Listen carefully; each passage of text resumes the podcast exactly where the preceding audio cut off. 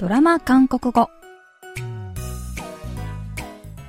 皆さんこんにちは。アニョンガセヨチョンユソンです KBS ドラマのセリフから日常生活で使える便利な言い回しを皆さんと一緒に勉強するドラマ韓国語。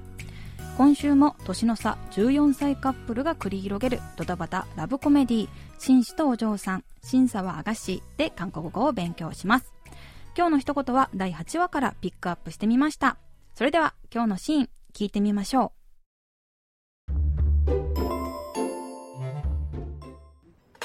조 실장 엄마.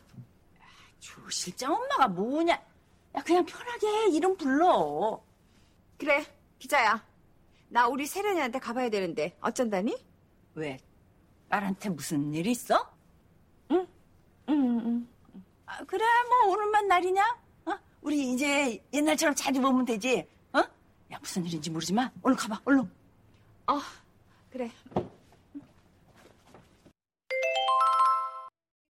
어, 오늘만 날이냐? 어, 오늘만 날이냐? 어, 오늘만 날이냐? お互いが中学の同級生だったことを思い出したデランとキジャ。デランがキジャのことを、조실장엄마、サラさんのお母さんと呼ぶと、キジャは、조실장엄마가뭐냐 何よよそよそしい。그냥편하게이름불러名前で呼びなさいよ。と快活に言います。急に慣れ慣れしくなったキジャのことが気に入らないデランはツンとした顔で、그래기자야나우리세련이한테가봐야되는데어쩐다니じゃあ、キジャ。私、娘に会いに行かないといけないの。と言います。記者が、왜 딸한테무슨일있어娘に何かあったのと聞くと、デランは、ん、うん、まあね、と 曖昧に答えます。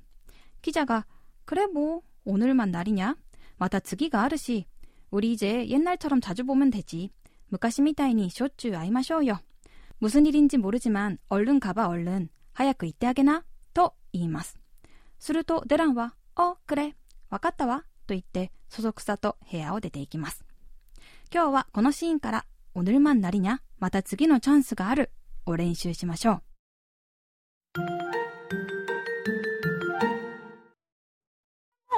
りにゃ今日の一言は、おぬるまんなりにゃです。おぬるまんは今日だけ、なりにゃは日かまたは時かに対応し、直訳すると、今日だけが時かになります。このフレーズは、チャンスがあるのは今日だけじゃない、また次があるという意味で使う言葉です。ドラマのシーンでは、用事ができて先に行かなければならないという相手に、これから会うチャンスはいくらでもあるから大丈夫だよ、気にしないでという意味を込めて、おぬるまんなりにゃと言っていました。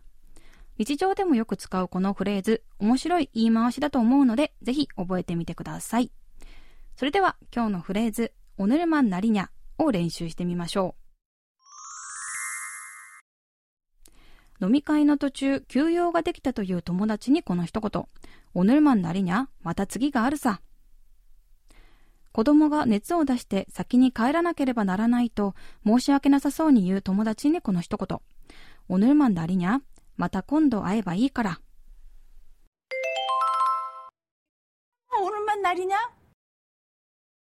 おぬるまんなりにゃ。おぬるまんなりにゃ。はい、今日はチャンスがあるのは今日だけじゃないという意味で使うフレーズ。おぬるまんなりにゃを練習してみました。次回も紳士とお嬢さんで韓国語を勉強します。それではまた来週会いましょう。